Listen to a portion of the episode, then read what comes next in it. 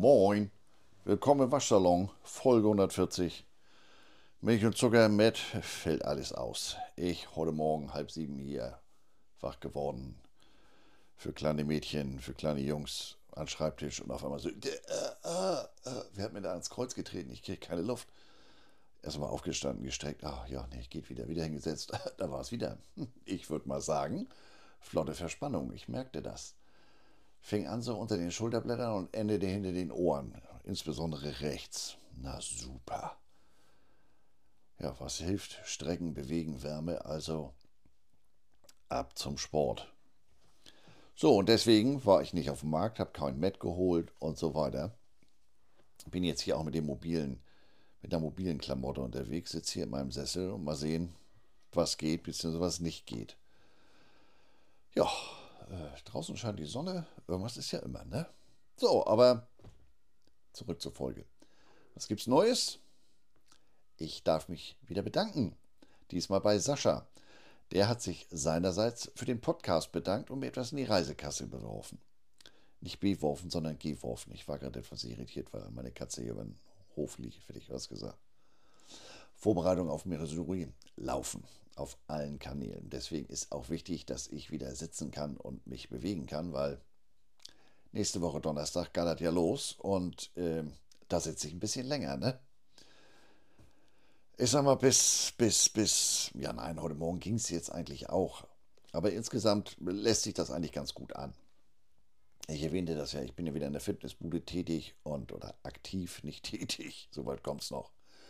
Tempo und Dauer konnte ich auf meinem Crossstepper steigern, den Puls dabei senken, so soll das aussehen. Nicht, dass jetzt hier ein falscher Eindruck entsteht. Sowohl der deutsche Rekord über eine Meile von Jens-Peter Herold aus 1988 als auch der derzeitige Weltrekord von Hiram, nee, Hisham Hel Gerouche aus 1999, die sind weiterhin sicher. Das, was ich da mache, das ist eher Reha-Sport als irgendwas Leistungsmäßiges. Ne? Es ist ja, wie es ist. So, und da ich mich während meines Aufenthaltes in den USA, immerhin sechs Wochen und sechs Tage, den zahlreichen Versuchungen in Hopfen und anderer Form sicherlich nicht ähm, widersetzen kann oder widerstehen kann, noch will, bereite ich mich auch da etwas vor. Sprich, ich bin Minenarbeiter. Ich habe mich mal um mein Hüftgold gekümmert. Da musste was abgebaut werden. Bislang sieben Kilo weniger. Gut, der Hüftgoldabbau muss natürlich weitergehen, ähm, wird nach Rückkehr fortgesetzt. Da mache ich in den USA sozusagen nur eine Pause. Höre ich da was von Massephase? Das ist ja Quatsch. Masse habe ich ja jetzt schon. Träge Masse. Und schnell bin ich ja sowieso, ne? Schnell müde. Es ist ja, wie es ist. So, den Anfang meiner Reise mache ich diesmal bekanntlich in Charlotte, in Charlotte, North Carolina bei den Carolina Panthers. Entweder die können meine Ankunft gar nicht erwarten oder die haben da was ganz falsch verstanden. Letzten Samstag bekomme ich eine Mail von den Panthers. Ich möge doch bitte mein E-Ticket sozusagen abholen. Allerdings für das Spiel gegen die Jets am selben Tag, nicht für das Spiel gegen Detroit am 25. August. Daraufhin habe ich am Sonntag dann eine Mail an Kalen und Don geschrieben. Kalen, Direktorin für Marketing, Director of Marketing, Don, Equipment Manager. Kalen habe ich ja wie gesagt auf der Keep Pounding Germany Tour kennengelernt. Den Don kenne ich bisher gar nicht. Der antwortete dann überraschend auch recht zügig. Bislang hat er sich, obwohl immer in CC gesetzt, aktiv so gar nicht am E-Mail-Verkehr der letzten Monate beteiligt. Ja, der schrieb, man sei mehr oder weniger gerade aus dem Camp zurück, ähm, wann ich denn am 24. August landen würde. Um 12.30 Uhr sei Training, das könnte ich mir ja ansehen und dann anschließend ähm, Equipment Room etc. Tja, shoot. Ich lande erst um 13.20 Uhr in Charlotte. Ähm, ich fliege ja über London, also einen früheren Flug kriege ich hier nicht. Ähm, dann muss ich auch noch durch die Immigration, diesmal hoffentlich ohne Kreuzverhör von drei Grenzern wie letztes Jahr in Minnesota. Ähm, da muss ich Gepäck einsammeln, mein Mietwagen. Gut, der Flughafen ist jetzt keine. Äh, Flughafen und Stadion sind jetzt keine zehn Meilen voneinander entfernt. Theoretisch also alles machbar. Könnte da direkt rüberfahren. Mal sehen, wie das weitergeht. Ich habe noch keine, keine Rückantwort. Natürlich muss ich mich auch diese Woche nochmal dem hiesigen Geschehen rund um die NFL widmen, also TV-Sport sozusagen. Ich habe mich dazu ja auch schon letzte Woche etwas ausführlicher geäußert, aber nützt ja nichts, das war anscheinend nur der Anfang. Im Laufe der letzten Woche, insbesondere am Wochenende mit der ersten vollen Woche NFL Preseason Football, ja, wie soll ich sagen, Puppy Love, würde ich mal sagen. Puppy Love, wer mit der westschwedischen Sprache nicht so vertraut ist, Puppy Love bedeutet wörtlich übersetzt Welpenliebe. Also die Liebe des frisch geschlüpften zur Mutter. Das ändert sich ja im Laufe der Zeit. Ne? Und so würde ich das jetzt mal in einem ganz wirren, freien Vergleich auch hier übersetzen. Schwärmerei, Jugendliebe und das ändert sich ja auch im Laufe der Jahre. Ne? Ihr kennt ja meinen Spruch, Football is Family. nee, das ist mir zu pauschal. Das mag ja an Teilbereichen stimmen, aber ist jetzt gewiss nicht, so wie das gerne kommuniziert wird, ein grundsätzliches Wesensmerkmal des American Football. Und schon gar nicht in Kombination mit Social Media, also besonders hier Twitter, X. Eckart, da passte in den vergangenen Tagen mal so gar nichts zusammen, von wegen Football is Family. Ich sag mal so, Werner, tut das Not, dass das Moped so laut ist? Fangen wir mal mit der Zone und seinem Game Pass International an. Vorab, ich habe mir den Game Pass selber noch nicht geholt, denn Preseason interessiert mich nicht wirklich und vor Mitte Oktober kann ich den aufgrund meiner Waschsalonreise ja gar nicht nutzen. Also wofür jetzt schon bezahlen. Also, was ich hier von mir diesbezüglich von mir gebe, das habe ich mir angelesen. Neben der Abonnementsverwaltung haben die Dazonis, nenne ich sie mal, mit der Technik immer noch so ihre lieben Probleme. Man fliegt ständig raus, muss sich neu einloggen, selbst das klappt nicht immer und ähnliche Späße. Was beim Hall of Fame Game, dem allerersten Preseason Game, noch die Gemüter erhitzte, scheint sich mittlerweile wenig überraschend erledigt zu haben. Ich weiß jetzt nicht, ob es mittlerweile auch die Download-Funktion gibt, aber wenn ich das richtig mitbekommen habe, sind alle anderen gewünschten Features wieder an Bord. Wenn auch mit einer anderen Menüführung. Ist ja auch klar, ist eine andere Oberfläche, ist ein anderer Sender, Irgendwas muss man ja anders machen, ne? Aber ist nächste Woche hier jetzt auch wieder soweit hier in Hamburg. Nächste Woche Donnerstag geht die Schule wieder los. Ein Schulung. Am ersten Tag findet man auch mit Ach und Krach nur sein Klassenzimmer. Der Rest kommt dann. Hefte raus zum Diktat und so. Und so würde ich das hier auch sehen. Also, Gemach. Das funktioniert jetzt also, mehr oder weniger. Auf der anderen Seite, das ist ja doof, ne? Worüber meckern wir denn jetzt? Welche Sau treiben wir denn jetzt durch die Gemeinde? Na, na guck, da ist doch noch die so wichtige US-Werbung. Die gibt's wie bereits vor Monaten in einer Pressemitteilung angekündigt nicht mehr. Die Sinnlosigkeit der US-Werbung habe ich letzte Woche beleuchtet, aber ich lege euch nochmal angesichts so manch sinnfreien Kommentars nochmal nach. Stichwort Bildungsauftrag, nicht pädagogisch. Zugang zu Google hat offenbar nicht jeder. Da habe ich mit meinem Waschsalon offensichtlich exklusiven Zugriff. Football läuft hierzulande auf sogenannten Privatsendern. Privat deshalb, äh, nicht weil ihr das privat guckt, sondern weil sie von privaten Unternehmen betrieben werden.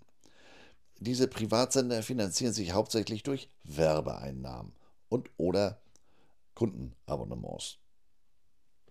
Also Amazon Prime gibt es ja inzwischen auch mit, was weiß ich, Free sowieso, ähm, sowohl als auch.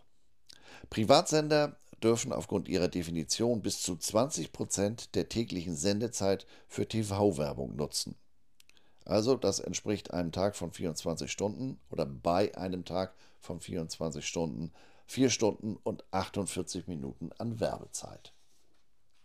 Grundsätzlich gilt bei jeglicher Form der Werbung die Faustformel je mehr Leute die Werbung sehen können, desto teurer wird's. Also meinetwegen ein Plakat hier am Hamburger Gänsemarkt ist was anderes als bei mir hier in der Sackgasse. Bei der TV-Werbung gilt das grundsätzlich auch, hängt aber noch von ein paar anderen recht grundsätzlichen Faktoren ab. Die Kosten für eine klassische Spot-Schaltung, also so wie wir das kennen, Werbeeinblendung 20, 30 Sekunden, ähm, die variieren stark. Die hängen ab von der Senderbelegung, vom Kalendermonat, vom Wochentag, vom Programmumfeld, von der Zeitschiene und eben auch von der Spotlänge. Das erkläre ich mal etwas detaillierter. Welchen Sender wähle ich für meine Spots? Je nachdem, was ich mit meiner oder was man mit seiner TV-Werbung bezwecken will, sucht man sich den passenden Sender aus. Privatsender, öffentlich-rechtlich, die verlangen höhere Preise als zum Beispiel den Sparten- oder Regionalsender. Beim ZDF lag der Jahresdurchschnittspreis für das Jahr 2020 für einen 30-sekündigen Werbespot bei ungefähr 18.300 Euro. Bei ProSieben Max konnte man mit 100.000 Euro im Januar 2020 75 Werbespots schalten. Programmumfeld. Bei Programmen mit hoher Einschaltquote ist TV-Werbung teurer als bei weniger beliebten Sendungen, also analog zu meinem eben genannten Plakatbeispiel.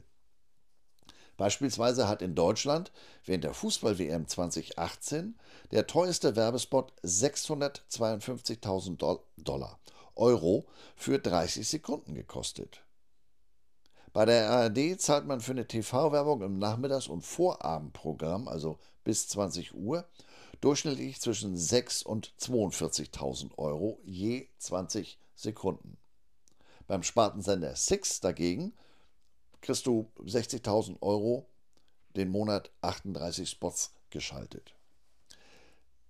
Ähnlich wie beim Western von Sam Peckinpah 1970 abgerechnet wird zum Schluss, läuft das auch bei der TV-Werbung. Es gibt zwei Varianten der Abrechnung. Zum einen nach Zeit, also pro Sekunde, und zum anderen nach dem sogenannten TKP, dem 1000 oder Tausender Kontaktpreis. Hier wird berechnet, wie viel ein Kunde für 1000 Zuschauer aus seiner Zielgruppe bezahlen muss. muss. In der Regel wird nach TKP abgerechnet, äh, aber wie gesagt, kann auch über Länge passieren. Mal an einem konkreten Beispiel von Pro Max und ein Pro 7 Max wieder anhand von Zahlen aus 2020. Mit rund 100.000 Euro ließen sich im Januar 2020 auf Pro7 Max 75 Werbespots platzieren. Damit würden voraussichtlich 0,86 Millionen Männer zwischen 14 und 39 Jahren durchschnittlich 2,2 Mal erreicht. Wer sich jetzt über das mangelnde Gendering äh, wundert, das sind Sachen, die habe ich aus deren Mediaunterlagen. Also die Zielgruppe ist offensichtlich als männlich wegen Sport, definiert, von Sendern, nicht von mir. Für das gleiche Geld ließen sich im Mai 47 Spots schalten und voraussichtlich 0,62 Millionen Männer zwischen 14 und 39 durchschnittlich 1,9 Mal erreichen. Zur Ferienzeit im August, also so wie jetzt, ermöglicht das Budget auf Pro7 Max 61 TV-Spots.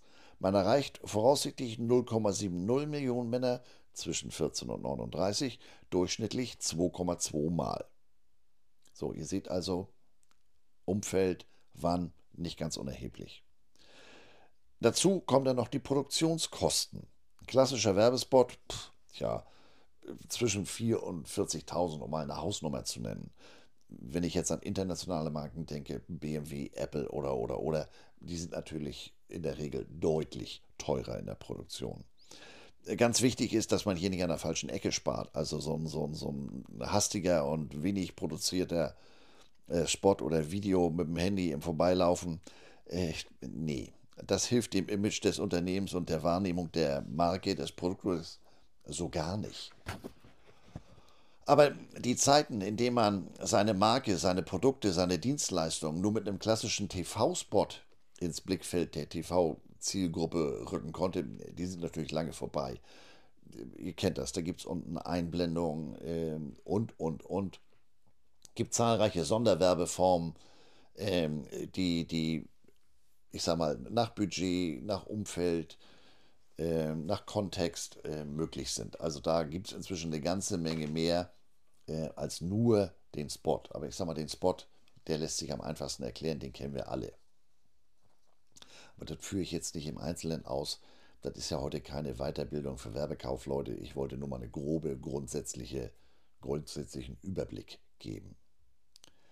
Wer kommt denn jetzt im, ich sag mal, NFL-Umfeld hierzulande für TV-Werbung in Frage?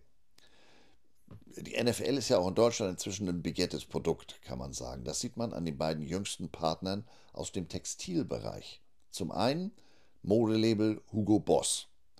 Boss hat eine limitierte NFL-Kollektion auf den Markt gebracht, schon im April.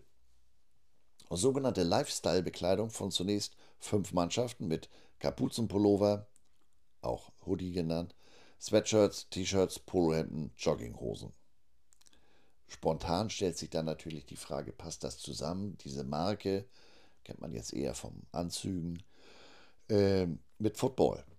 Nach eigenen Worten will Boss mit der NFL-Kollektion Mode und Football vereinen und widerspiegeln, jetzt kommt's dicke, was es bedeutet, ein Boss zu sein. Die übergreifende Botschaft der Kollektion ist Play like a Boss.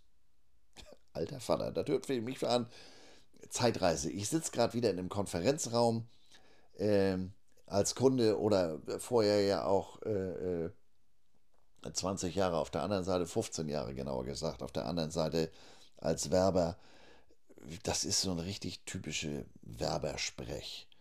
Been there, done that. Wie gesagt, rund 25 Jahre lang. Aber offensichtlich hat es Boss gefallen, wie man jetzt sieht. Fünf ähm, Teams haben man, hat man mit, andersrum, mit fünf Teams hat man angefangen. Dallas Cowboys, New York Giants, Las Vegas Raiders, Los Angeles Rams, Miami Dolphins. Das waren im April die sogenannten Vorzeige-Franchises. Jetzt im Laufe des Sommers ähm, soll die Kollektion um 17 weitere Teams erweitert werden, darunter amtierende Super Bowl Champion Kansas City Chiefs und der NFC Champion Philadelphia Eagles. Die Kollektion besteht aus 100% Baumwollfrotte, also mit hochwertigen Stickereien und Drucken. Das Ganze soll dann eine edle Ästhetik haben und ein sportlich-technisches Aussehen. Ihr merkt am Wording, das ist alles hier Werbersprech, ne? Das ist nicht von mir. Ähm, edel, edle Ästhetik ist das Zauberwort, das hat natürlich seinen Preis. Einen durchaus ambitionierten Preis, würde ich mal behaupten.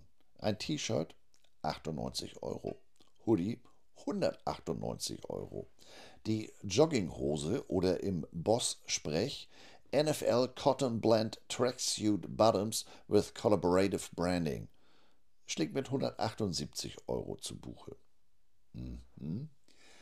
Ihr wisst, ich bin großer Freund von Kontext. Das muss man immer im Zusammenhang sehen. Was sagt denn Fanatics dazu, die übrigens die Boss-Kollektion auch führen?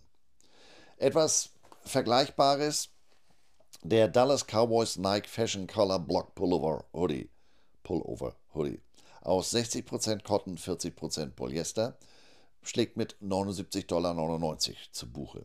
Baumwoll-T-Shirt 39,99 und die Nike 2023 Sideline Performance Jogger Pants aus 55% Cotton, 39% Recycled Polyester und 6% Organic Cotton. Die kommt für 94,99 Dollar zu euch nach Hause. Also zu mir nicht, ist ja Cowboys, aber ne? Der andere Anbieter, der da recht frisch dabei ist, ist der Workwear-Produzent Engelbert Strauß.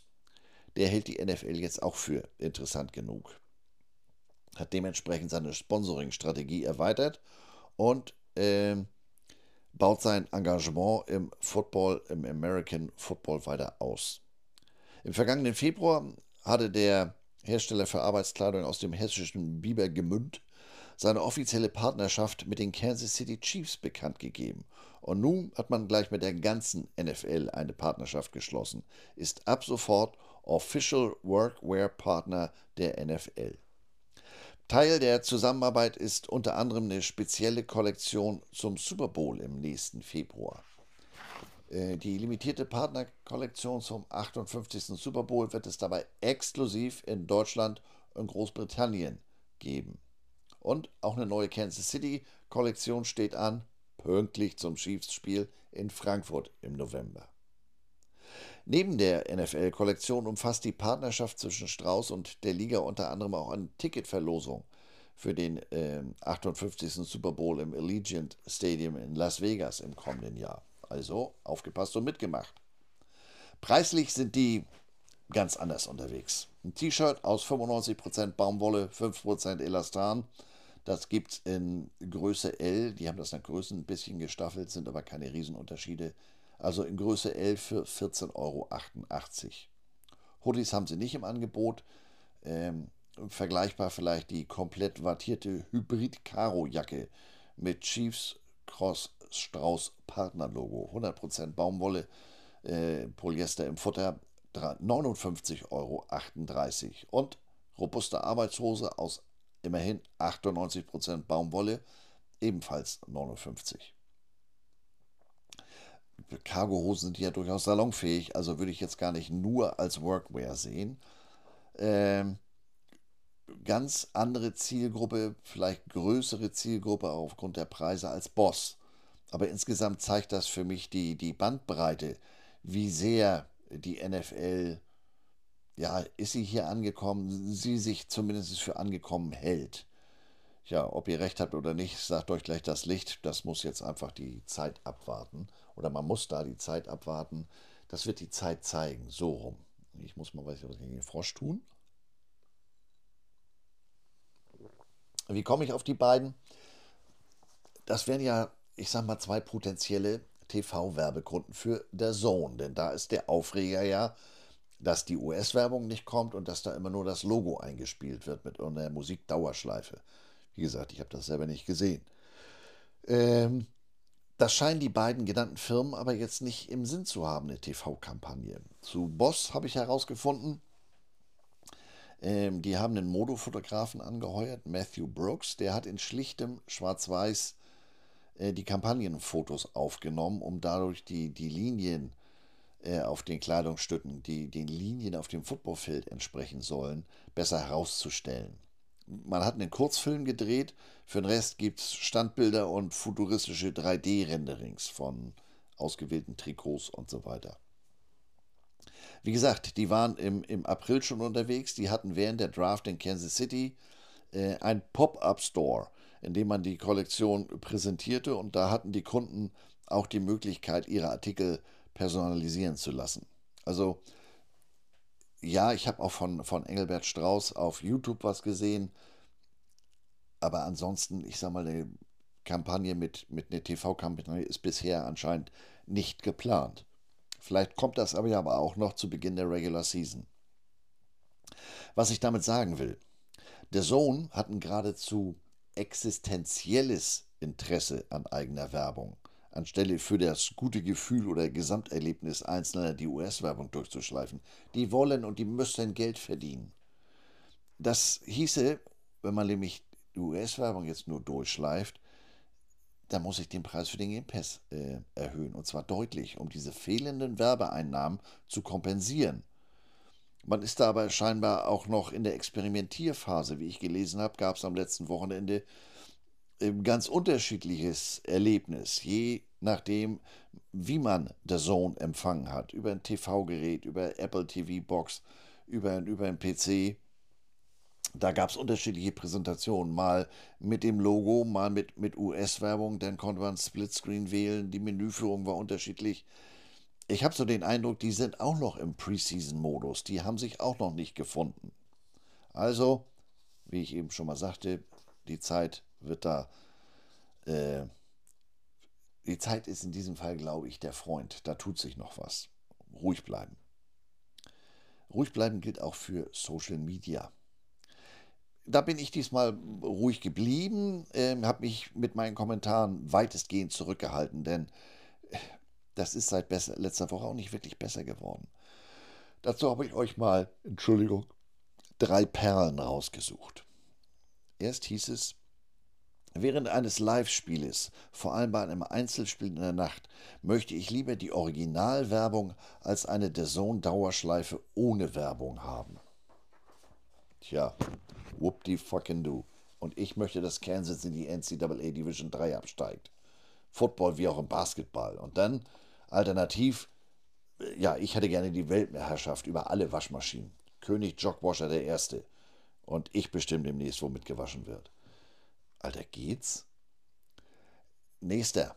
Diese Dazon-Dauerschleifen sind unerträglich. Einfach nur zum Abschalten. Macht keinen Spaß.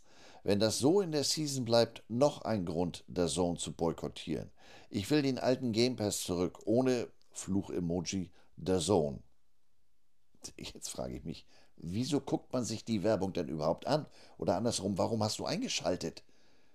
Äh, gucken solche Leute sich auch die, die, die, die, die drehende Waschmatrommel an, wenn die, wenn die was in die Waschmaschine schmeißen? Oder ich begreife das gar nicht.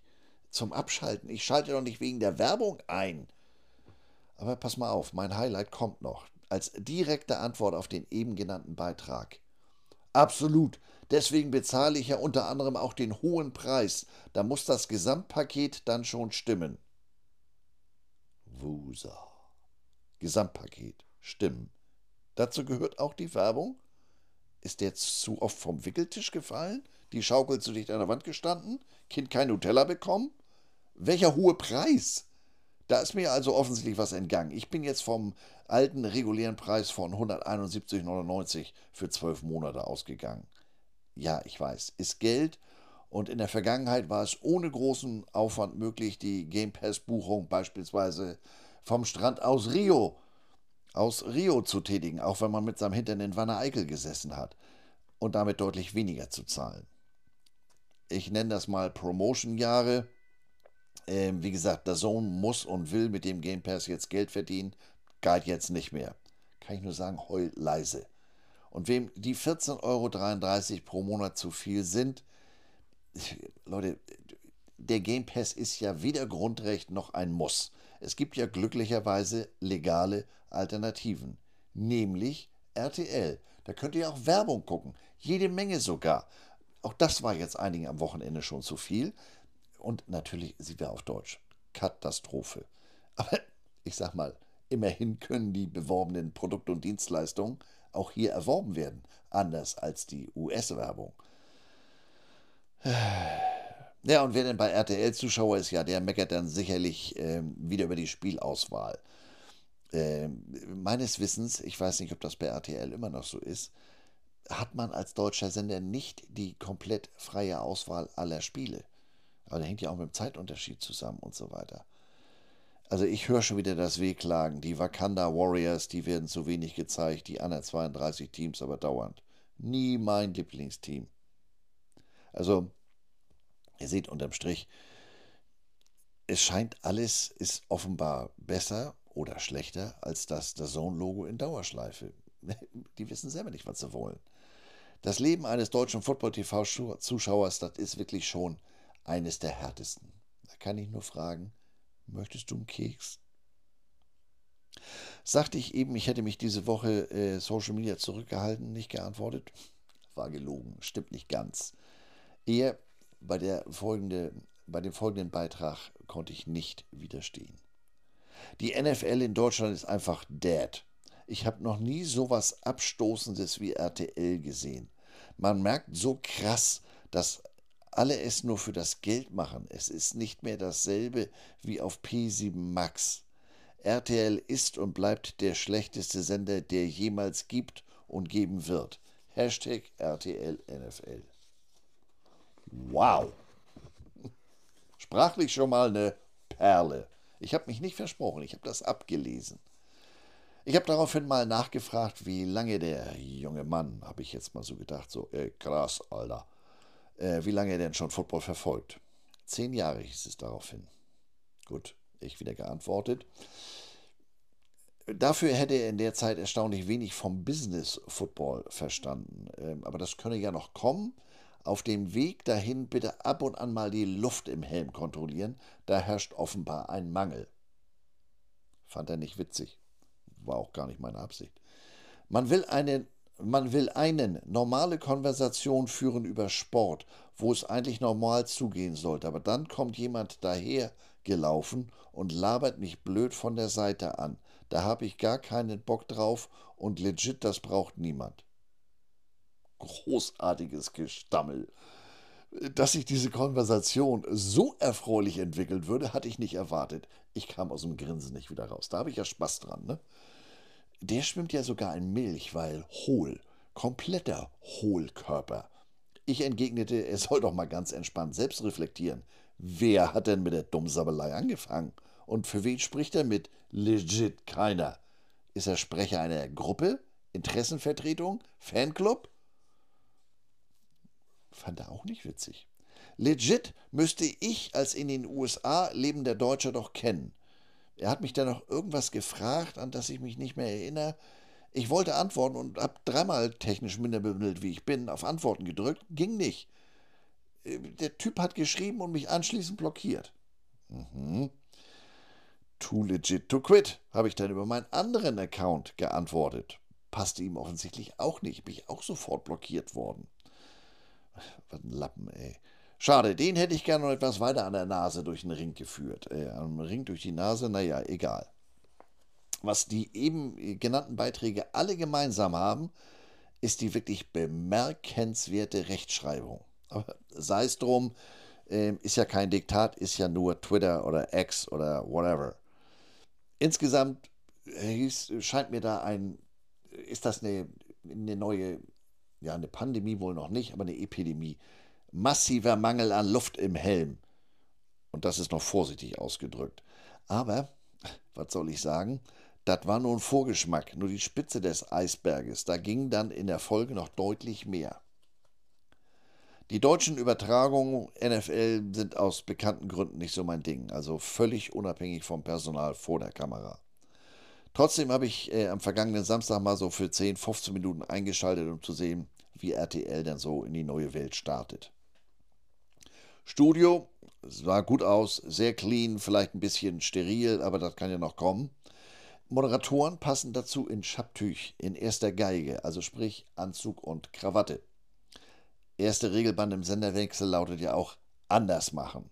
Ob das jetzt besser ist, das muss ich erst zeigen, aber Hauptsache erstmal anders. Ich habe ja durchaus äh, Bruder und Schwägerin, die da in dem, in dem Medium unterwegs sind, äh, habe mich mit denen darüber mal ausgetauscht. Also sie sagen, du, das gilt immer. Man will sich abgrenzen vom Vorgänger und so auch hier. Man möchte Dinge anders machen. Offenbar seriöser, deswegen in den Anzügen. Fängt ja mit dem optischen Eindruck an. Ja, das ist jetzt ungewohnt und steht auch nicht jedem, aber ist in den USA auch nicht anders und daran orientiert man sich ja im American Football immer. Und zum anderen, die Personen in den Klamotten sind ja nur die gleichen. Also Herr Werner, Herr, Herr Quarterback Sneak. Wer für mich jetzt stilistisch nicht dazu passte, das war mir ein bisschen zu sehr sommerfest, war Jana. Ähm, aber ganz ehrlich, ich schalte ja wegen der fachlichen Expertise, äh, Expertise ein, nicht um mir Anregungen für meine Garderobe zu holen. Also, ähm, wenn der Super-Nerd Jogwasher darüber hinwegsehen kann, dann äh, sagt das ja einiges, finde ich. Also, geschenkt. Äh, aber was weiß ich schon. Klamotte, das war ein Thema in den sozialen Medien. Und wie auch die Moderatorin selbst. Diana ist neu im Football, aber nicht neu im Sportfernsehen hat sich ihre Moderationskarten entsprechend vorbereitet. An denen hing sie jetzt vielleicht etwas eng, aber ganz ehrlich, was ich in meinem Leben schon trotz ausführlichster Vorbereitung an Gestammel an freier Rede erlebt habe, äh, Fremdschäden trifft es nicht mal annähernd. Äh, insofern äh, soll sie doch an der Karte hängen. I don't care. Finde ich ja sogar viel besser, ist mir zigmal lieber, weil dann wird da nichts Falsches erzählt oder deutlich weniger. Davon könnte sich zum Beispiel der Human Quarterback Sneak mal was absehen. Der macht das seit zig Jahren und bekommt trotzdem noch alles Mögliche durcheinander. Darüber hat man sich in den Social Medien aufgeregt. Was völlig ignoriert wurde, oder ich habe es zumindest nicht mitgekriegt, die beiden Figuren, die da das moderiert haben, die haben den Knopf im Ohr und genau wie bei der Draft sitzt da ein sogenannter Fachmann, der die mit Informationen füttert. Und bei der Jana heißt es, sie klebt zu sehr an den Karten, weil ihr es gesehen habt. Die, das sind die sogenannten Experten, die haben das bis zur NFL gespielt. Der andere hat, macht es seit Stadionsprecher TV und was weiß ich nicht alles auch seit Ewigkeiten. Die haben es jahrelang bei RAN gemacht. Die haben den Knopf im Ohr. Da ist das in Ordnung? Mhm. Von da wurde es dann wohl ganz hässlich in den sozialen Medien. Mir ist das nicht in die Timeline gespült worden. Vielleicht auch, weil ich Björn und Patrick äh, nicht folge und ich habe mir das auch nicht nachträglich durchgelesen. Ich glaube, dass Äh, auch so, weil das ja nur von verschiedensten Seiten äh, kolportiert wurde. Da ist es wohl mitunter sehr persönlich und teilweise wohl auch sehr ausfallend geworden. Und es wurde keiner verschont. Wie man unschwer äh, nachvollziehen kann, der Frosch ist wieder da, perlt das an den Personen natürlich nicht einfach so ab. Sollte es auch gar nicht. Ähm, nur weil die da sitzen, sind die ja kein Freiwild. Also, äh, und dazu diese vorgebrachten Argumente, das sind gar keine Argumente. Äh, ja, man hat jetzt keine, ihr kennt das, never got a second chance for a first impression, du hast keine zweite Chance für den ersten Eindruck. Schönen Gruß ans Phrasenschwein. Ähm, aber ähnlich wie bei The Zone, ähnlich wie bei der Einschulung, nun warte doch mal ab. Erster Tag. Ja, das sind grundsätzlich erfahrene Persona, per, äh, Personen vor der Kamera. Aber wie gesagt, Studio, Kamera, begleitendes Personal, das ist alles neu. Und wenn wir schon beim Football sind, vergleichen wir das doch mal mit dem Preseason-Spiel.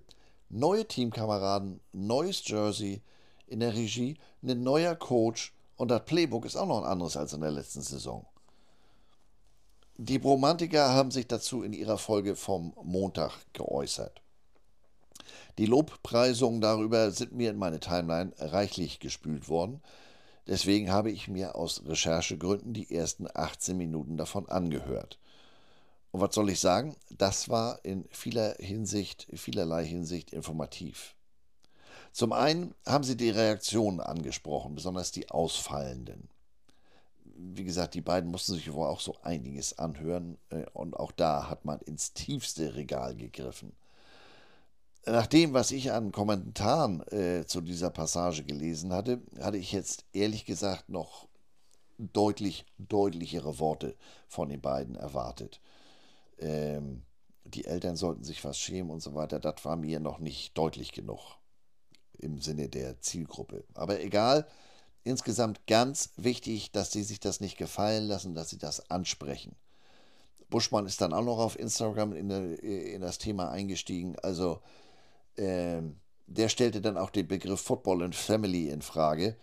Der Baum brennt, aber es gibt eigentlich gar keinen Grund. Äh, und ich will mich ja nicht selbst losen, loben, aber ich verweise mal auf Waschsalonfolgen. Die eine hieß Football is Family oder und die andere She Works Hard for the Money. Da habe ich mich mit der Rolle und dem beschwerlichen Weg der Frauen zur Akzeptanz in Medien, Schrägstrich, Schmortmedien beschäftigt. Ist noch gar nicht so lange her. Ja. Ich sagte eben, dass ich mich, ähm, oder andersrum, dass diese knapp 20 Minuten Bromans Podcast für mich aufschlussreich waren. Ich höre und sehe den Podcast ja sonst nicht. In meiner ganz subjektiven Wahrnehmung habe ich da in diesem Podcast grundsätzlich die Ursache oder eine Ursache für diese für mich nicht nachvollziehbaren Reaktionen gefunden. Ich erwähnte es hier vor kurzem. Ran mit seinem Sendekonzept, den beteiligten Protagonisten, das hatte für viele was von einem Erweckungserlebnis. Durch die sind sie überhaupt erst zum Football gekommen. Und angesichts dieser jüngsten Reaktion, Stichwort Puppy Love, äh, Erweckungserlebnis, fühle ich mich gewissermaßen bestätigt. Das ist für viele offenbar eine Glaubensfrage und in diesem Glauben ist eine Veränderung nicht vorgesehen. Dabei werden gewisse Fakten völlig außer Acht gelassen. Das Leben geht ja weiter. Übertragungsrechte wechseln. Das ist jetzt nichts Football-spezifisches, beziehungsweise passiert in den USA dauernd. Ist ja auch hier so. Fußball, Handball, äh, selbst TV-Serie, mal bei Netflix, mal bei Prime, mal öffentlich-rechtlich. Ja, ich hätte auch gerne wieder Vern Lundquist oder Keith Jackson am Mikro. Geht aber nicht mehr, aus vielen Gründen. Björn und Patrick haben sich auch weiterentwickelt, sind älter geworden, erfahren, Väter geworden, haben mittlerweile ein Football-Team oder gleich eine ganze Football-Liga zu managen da gibt es genug Probleme zu bewältigen. Ähm, ich habe das ja neulich hier mal, ich nenne es mal angeteased. Den EFL Game, ELF Game Pass, den gibt es also noch in Englisch. Sind das Kostengründe? Braut sich da mehr zusammen? Äh, aber gut, ich schweife ab. Also, der neue Sender RTL, der möchte jetzt was möchte es anders machen. Der geht anders an die Übertragung ran. Äh, Björn und Patrick, die beiden werden jetzt sicher nicht zu Tagesschausprechern mutieren. Das liegt weder in ihrem Wesen, noch wäre das meiner Meinung nach förderlich für ihren weiteren Werdegang, denn genau das ist ja schließlich Teil des Erfolges. Denn die beiden in ihrem Podcast, äh, so hörte sich das für mich an, die kommen rüber wie zwei Bros, also wie zwei, zwei Kumpels, zwei Jungs von nebenan, mehr oder weniger wie du und ich, also mehr weniger wie ich. Aber ich bin auch nicht ganz normal. Zwei Jungs in Hoodies meinetwegen, ähm, die entspannt über Football klönen, aber dabei einiges äh, nicht nur an Fachwissen mitbringen, sondern dieses Fachwissen auch noch verstehen rüberzubringen, ohne dass man denkt, man sitzt in der Vorlesung. Und äh, dieselben Personen, auch noch ein Stecker, äh, die kommen jetzt weiterhin via Mattscheibe am NFL-Spieltag in die heimischen Wohnzimmer. Der Sport ist immer noch derselbe. Aber ähnlich wie Ed von Krötenschleck, der ist jetzt auch nicht mehr Green Bay, der spielt jetzt bei den Jets. Die beiden sind jetzt nicht mehr bei RAN, haben sozusagen auch das Jersey gewechselt. Aber das Spiel ist wie gesagt doch immer noch dasselbe. Ihr Fachwissen ist immer noch dasselbe. Vielleicht jetzt mit etwas weniger lockeren Sprüchen als in der Vergangenheit. Aber auch da wäre ich mir gar nicht mal so sicher. Von dem bisschen, was ich da am Sonntag äh, mit Björn und Stecker gesehen habe, tja, äh, da ändert sich jetzt nicht alles. Sprich, die, die sich jetzt beschweren, die erkennen ihre gewohnten Stars nicht so wieder, wie sie es gewohnt sind. Die machen das jetzt anders. Und äh, ich bleibe wieder im Footballbild. Anderes Team, anderes Jersey, anderes Playbook. Aber immer noch derselbe Sport. Die sprechen jetzt nicht über Turniertanzen, nicht über Turmspringen, nicht über eine Materie, in die sie sich erst einarbeiten müssen. Und deshalb kann man sie sich plötzlich nicht mehr ansehen, deshalb muss man sie beschimpfen. Äh, ich würde mal sagen, diese sogenannten Fans, die sollten mal das Ohr auf die heiße Herdplatte legen. Da hört man den Unterdruck in der Hauptfontanelle entweichen. Vielleicht hilft es ja, zur Not nochmal die andere Seite drauflegen. Aber da ging noch mehr. Der Netman oder wie immer man das jetzt nennt, Community Manager, ich weiß es nicht, der sitzt jetzt auf der, sitzt oder steht, auf der anderen Seite der beiden Kommandatoren. Mhm. Ist ja immer noch blond, hat jetzt allerdings weniger Haare, sowohl auf dem Kopf als auch im Gesicht. Aber Icke hat Sportjournalismus, Journalismus und Sportmanagement studiert. Der neue Community Man Kutsche, der war vorher 15 Jahre als Sportredakteur für große deutsche Tageszeitungen wie Bild oder Welt unterwegs. Also, Beide sind nicht mit der Straßenbahn. Ne, nicht beide. Kutsche ist jetzt nicht. Nee, doch, beide, weil sie haben ja beide studiert jetzt. Beide nicht mit der Straßenbahn an der falschen Halte ausgestiegen und dann durch Zufall im Studio gelandet, sondern bewusst. Icke hat angefangen 2012 bei Pro7 äh, oder Pro7 Sat äh, als, als, äh, als Volontär. ähm, und ist, wie gesagt, im Gegensatz zu all den anderen Figuren vor der Kamera vom grundsätzlichen Fach. Der hat das studiert. Der lebt jetzt seit mindestens, äh, ich weiß nicht, wo er vorher gelebt hat, seit mindestens 2012 in München. Vielleicht möchte der jetzt nicht äh, sich beruflich und räumlich verändern. Das soll es ja geben. Also, äh, aber jetzt steht da ein Hamburger Jung der hat ja auch Kameraerfahrung. Auch wenn auch mit der Footballerei ist das natürlich was ganz anderes als da in dem Studio mit, ich weiß nicht wie viele Kameras, Steadicam und so weiter. Der muss natürlich beim ersten Mal auch erstmal klarkommen und ist ein anderer Typ als Icke. Nordisch by Nature.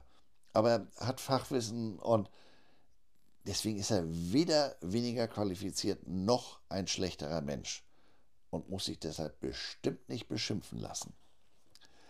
Zusammenfassend lässt sich sagen, wie genau wie letzte Woche, Alter, immer locker durch die Hose atmen. Oder man macht es wie der Pinguin. Wenn man keine Ahnung hat, einfach mal die Fresse halten. Sowohl der Sohn als auch RTL sind am hiesigen Markt noch neu in der Football-Materie. Nur weil sie das jetzt übernommen haben, äh, geht das jetzt nicht nahtlos weiter wie gesohnt. Bei The Zone ist, wie gesagt, das Benutzermenü ein ungewohntes letztlich findet man alles äh, äh, ungefähr so wieder, wie man es gewohnt war, nur eben teilweise unter anderem Namen oder unter anderem Menüpunkt. Gleiches gilt bei RTL. Ähm, äh, statt veränderte Menüführung ist jetzt hier ein neues Studio, verbundene Technik, neues Moderatorenteam. Wird jetzt alles gut? ja, keine Ahnung. Ähm, Schönheit liegt ja auch ganz wesentlich im Auge des Betrachters, sprich, das ist eine Geschmackssache. Aber das ist alles gar kein Grund, so durchzudrehen. Es ist Sport, es ist Unterhaltung. Auch das ist, äh, fällt mir dabei auf, diskutiert worden. Äh, der ein oder andere wünscht sich da neben dem Sport deutlich mehr Unterhaltung. Ah, wisst ihr was? Ey, guckt Fernsehgarten. Das ist auch Unterhaltung und für den Rest spielt Taschenbillard.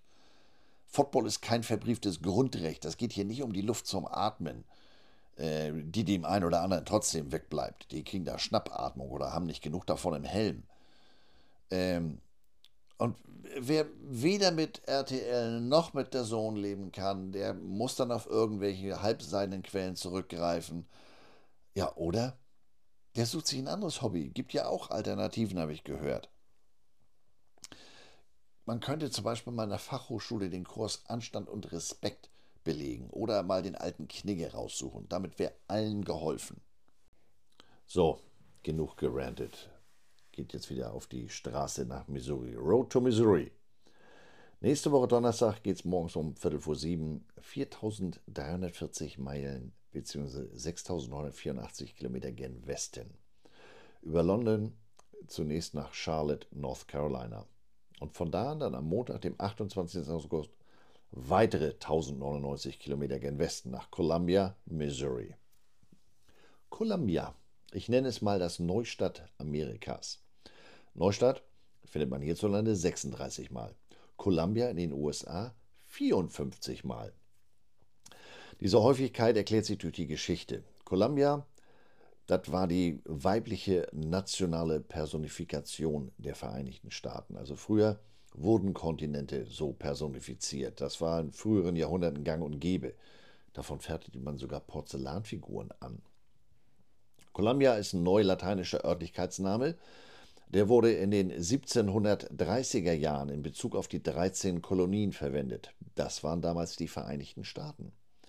Es entstand aus dem Namen des Entdeckers Christoph Kolumbus und aus der lateinischen Endung IA, die in den lateinischen Namen von Ländern üblich ist, also Britannia zum Beispiel.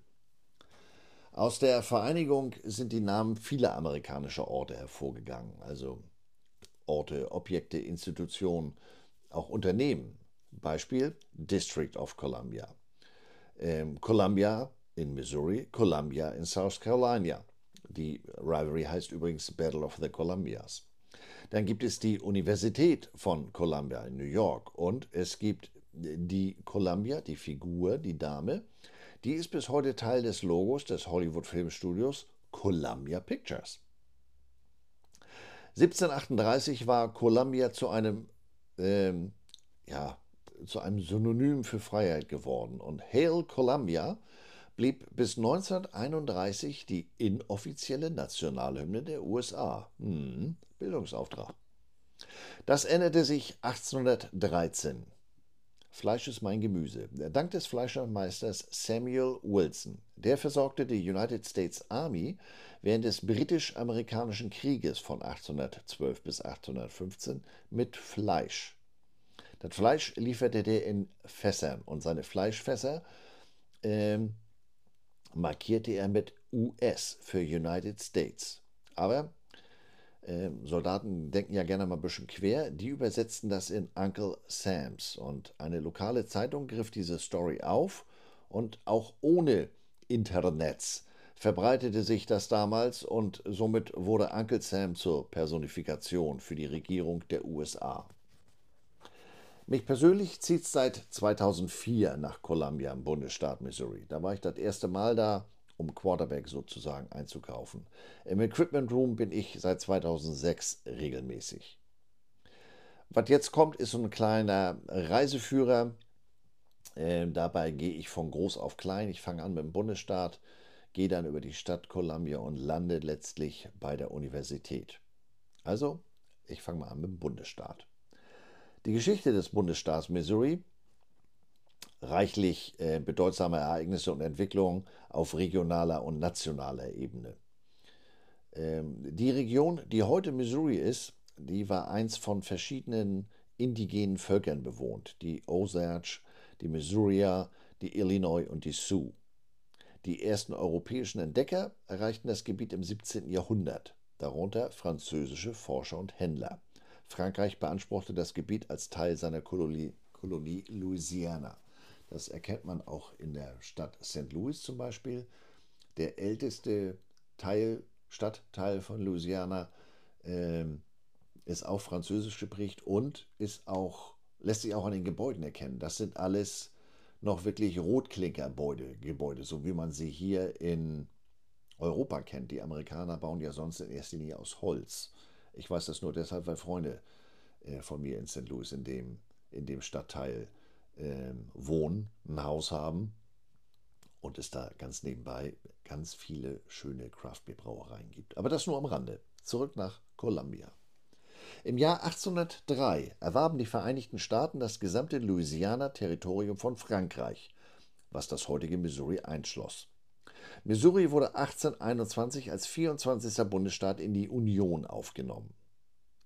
Bei der Staatsgründung war die Frage der Sklaverei ein bedeutendes Thema, da Missouri als ein Bundesstaat mit Sklaverei in die Union aufgenommen wurde. Dazu gab es den sogenannten Missouri-Kompromiss, 1820 führte die Debatte über die Ausweitung der Sklaverei in die westlichen Gebiete der USA zum Missouri-Kompromiss.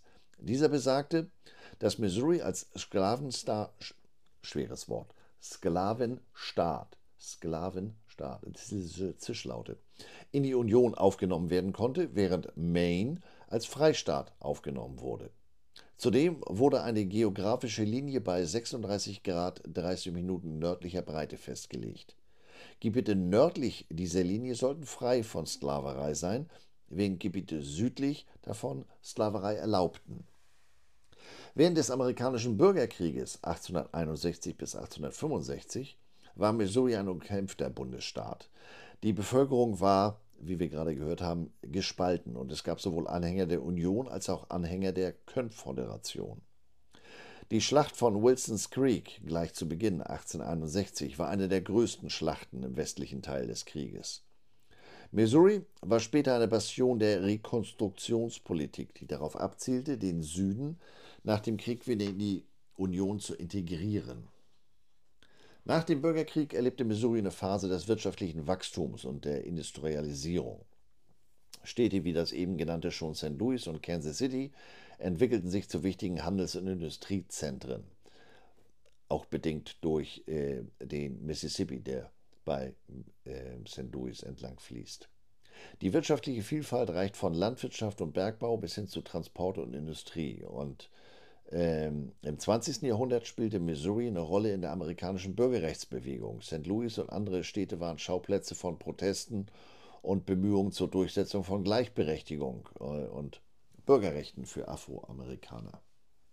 Die historische Brown vs. Board of Education Entscheidung des obersten Gerichtshofs im Jahr 1954, die die Rassentrennung in Schulen beendete, hatte landesweite Auswirkungen, auch in Missouri. Bis heute wichtiger Staat, politisch als auch wirtschaftlich relevant. Äh, wie gesagt, St. Louis, Kansas City, vielfältige Landschaft, Ozark Mountains, Flüsse Mississippi und Missouri, ähm, Lake of the Ozarks kennt ihr vielleicht auch durch die Fernsehserie The Ozark oder nur Ozark. Die wurde aber in Georgia gedreht, nicht an den Seen von Ozark. Nächster kleinerer Punkt, die Stadt Columbia. Columbia noch 1821 gegründet und wichtigste Stadt des fünf Countys, Bezirke umfassenden Großraums Columbia. Columbia als Bezirkshauptstadt sozusagen liegt selbst im Boone County und ist die viertbevölkerungsreichste und am schnellsten wachsende Stadt in Missouri. Hat im Jahr 2022 schätzungsweise 128.555 Einwohner. Mit dem Auto lässt sich Columbia äh, ganz einfach via der Interstate 70 erreichen, Interstate 70. Die ist 3462 Kilometer lang und reicht von Cove Fort in Utah bis nach Baltimore, Maryland. Columbia selbst liegt ungefähr in der Mitte zwischen Kansas City und St. Louis. 199 Kilometer östlich von Kansas City, 189 Kilometer westlich von St. Louis. Mittlere Haushaltseinkommen von Columbia beträgt 74.000 Dollar 727. Andersrum, 74.727 Dollar, so rum. Die mittlere Monatsmiete beträgt 890 Dollar. Der mittlere Wert eines Hauses, bei den Amerikanern muss es ja oft äh, oder muss es ja gerne das eigene Haus sein, der mittlere Wert eines Hauses liegt bei 208.300 Dollar. Wie ich dabei letztes Jahr gelernt habe, als ich das erste Mal nicht bei Erich gelebt habe, sondern bei Mike, wie in jeder Stadt ist es ganz unterschiedlich bezogen auf den Wert des Hauses, bezogen auf die Miete in welchem Stadtteil man wohnt. Also äh, Mikes Stadtteil ist da was ganz anderes als der von, von, von Erich.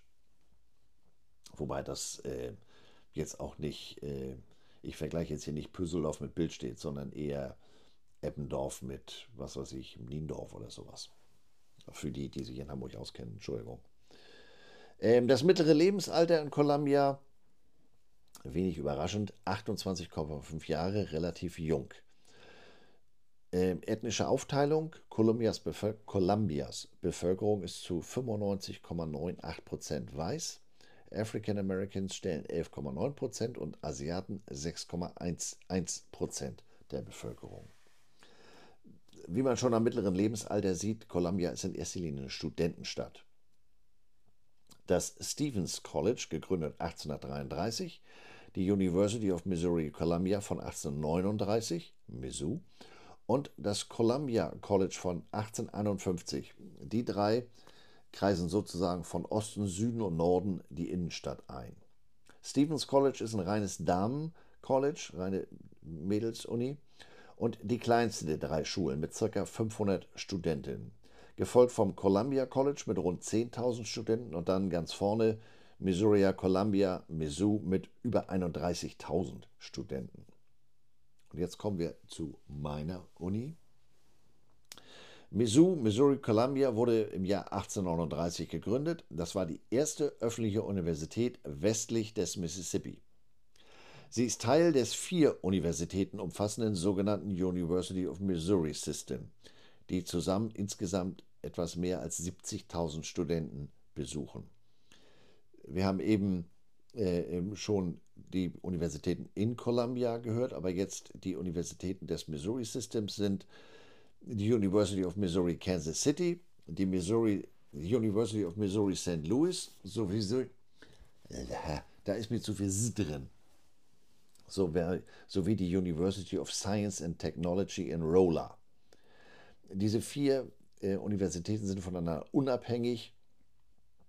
Ähm, und von diesen vier ist Mizzou mit seinen über 31.000 Studenten, wie gesagt, die größte.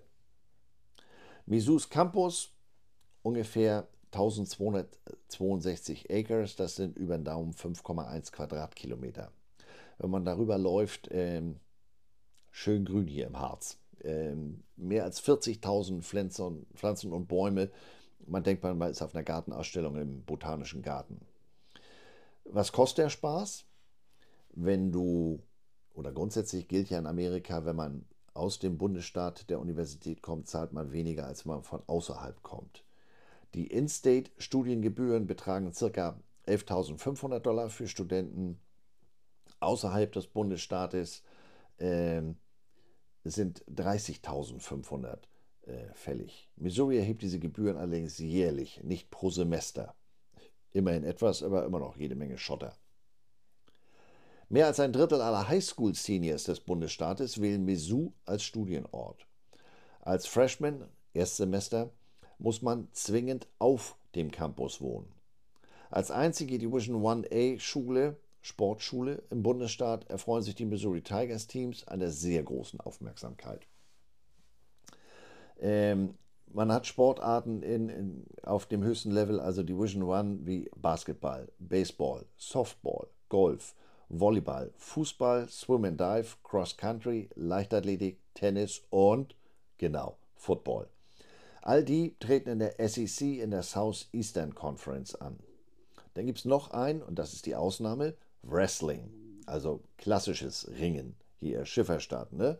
Nicht Jimmy, Jimmy Superfly Snooker, Macho Man, Randy Savage oder Hulk Hogan. Hulk Hogan. Ähm, die anderen SEC-Schulen bieten kein Wrestling an, deswegen musste sich Wrestling nach dem Wechsel von der Big 12 in die SEC vor zehn Jahren, vor elf Jahren, eine neue sportliche Heimat suchen und war bis 2021 in der MAC, da sind unter anderem Toledo, äh, heimisch. 2021 ist man den Wrestlern aber wieder in die Big 12 zurückgewechselt und im vergangenen März gewann Mizzou seinen zwölften Conference-Titel im Ringen in Folge. Das Schulmaskottchen Truman the Tiger, benannt, benannt nach dem früheren US-Präsidenten Harry Truman, der ist in Missouri geboren worden. Mizzou hat äh, auf seinem Campus in seinem System mehr als 600 Clubs und Organisationen für Studenten. Mehr als 20 Prozent der Studenten sind Mitglied des sogenannten Greek Systems, welches aus mehr als 50 Fraternities und Sororities besteht also männliche und weibliche Studentenverbindungen. Um besonders an den Wochenenden mit, äh, durch das insgesamt 170 Quadratkilometer große Stadtgebiet von Columbia zu kommen, äh, haben die Studenten von Donnerstag bis Sonntag zwischen 10 Uhr morgens und 3 Uhr nachts freies Nutzungsrecht des öffentlichen Nahverkehrssystems Stripes. Aber ich muss euch ehrlich gestehen, außerhalb des Campus sind mir die hellblauen Linienbusse noch nirgendwo wirklich aufgefallen. Aber gut, ähm, ich halte mich ja auch in erster Linie auf dem Campus auf, insofern. Beliebte Studiengänge an der Uni, Gesundheitsberufe, Kommunikation, Journalismus, Maschinenbau, Sozialwissenschaften, Psychologie, biologische und biomedizinische Wissenschaften, Agrar-, Tier-, Pflanzen-, Veterinärwissenschaften. Die haben sogar einen eigenen Forschungsreaktor, Atomreaktor. Die durchschnittliche Verbleibsrate von Studienanfängern ist ja immer so ein Zeichen, wie zufrieden sind die äh, mit der ganzen Geschichte. Die liegt bei 88 Prozent. Ich spreche ja immer, oder man spricht immer von Mizzou. Wo kommt das her? Der Name Missouri, frei übersetzt Leute der großen Kanus, wurde von einem benachbarten Stamm auf die einheimischen amerikanischen Ureinwohner angewendet, heißt es. Das blieb aber anfangs nicht hängen, denn die so betitelten Ureinwohner, die sind ja nicht mit den großen Kanus aus Europa gekommen. Ähm, die waren ja schon vorher da. Ich hatte es vorhin schon gesagt, offensichtlich waren es Franzosen, französische Entdecker. Ähm, das waren die ersten Europäer, die das Wort Missouri benutzten. Und äh, der englischsprachige Teil, die guckten sich das dann bei den Franzosen ab. Ähm, das ist wahrscheinlich auch die Quelle für die Aussprache von Missouri. Die Franzosen äh, sprechen das abschließende I in ungefähr so aus. Also immer unter dem Gesichtspunkt, immer unter Berücksichtigung Ich und Französisch. Zwei Welten treffen aufeinander.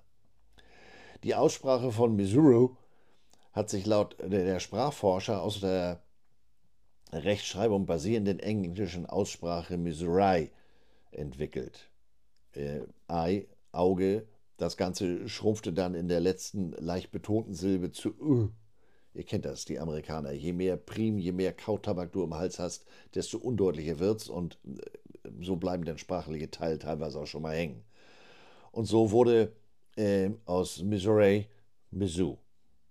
Da musst du die Zunge an den Gaumen nehmen und wenn du da ein halbes Kilo äh, Kautabak im Hals hast, dann passiert da nicht mehr viel. Ne? Da gibt es nur dicke Backen. Kommt man weiter nach Westen zum benachbarten Reinigungsbenzin Kansas, also der dunklen Seite des Mondes, trifft man deutlich öfter auf die Aussprache Missouri. Denn bevor es Bundesstaatsgrenzen gab, war das so eine Art Hilfsmittel, um zu erkennen, wo man denn eigentlich herkam. Im Westen des Landesteils äh, grenzt ja der nächste Bundesstaat, besagtes Kansas, an. Ähm, und wer aus Missouri kam, der sagte Missouri. Und wer aus Kansas kam, ich weiß nicht, ob das ein bewusstes Wortspiel war oder ob das an irgendwelchen sprachlich-linguistischen Dingen liegt, da heißt es eher Misery. Ich habe das vor Jahren mal gehabt. Da war ich für ein, für ein, für ein Footballteam hier in Hamburg tätig und hatte mich mit deren Jugendvertreter getroffen. Ähm, der setzt sich an den Tisch und sagt, ach, du bist ja der aus Missouri. Ich sag, was hast du denn mit Kansas zu tun? Der hatte wirklich ein, zwei Semester in Kansas studiert und kannte daher diese Aussprache. Ähm, seit mehr als 100 Jahren sind diese beiden Universitäten, die University of Kansas und die University of Missouri, erbitterte Rivalen. Aber wie ich aus einem Dokumentarfilm weiß, beschränkt sich das hier nicht nur auf die Universitäten, sondern die beiden Bundesstaaten sind, sind sich spinnefeind. ähm, Spitzname der University of Kansas sind die Jayhawks, bei Missouri sind es die Tigers. Da wird auch sportartübergreifend eine jährliche Tabelle geführt. Und am Ende des Jahres wird abgerechnet. Ähm, pass mal auf, wir haben, sind in so und so vielen sportlichen Wettbewerben angetreten. So und so viel hat Kansas gewonnen, so und so viel hat Missouri gewonnen.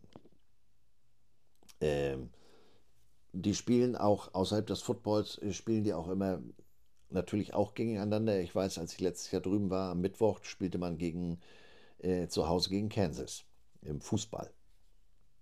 Am größten und sichtbarsten sind die, diese Rivalitäten natürlich in den, äh, in den großen Sportarten, die, die viele Zuschauer anziehen, namentlich Football und Basketball.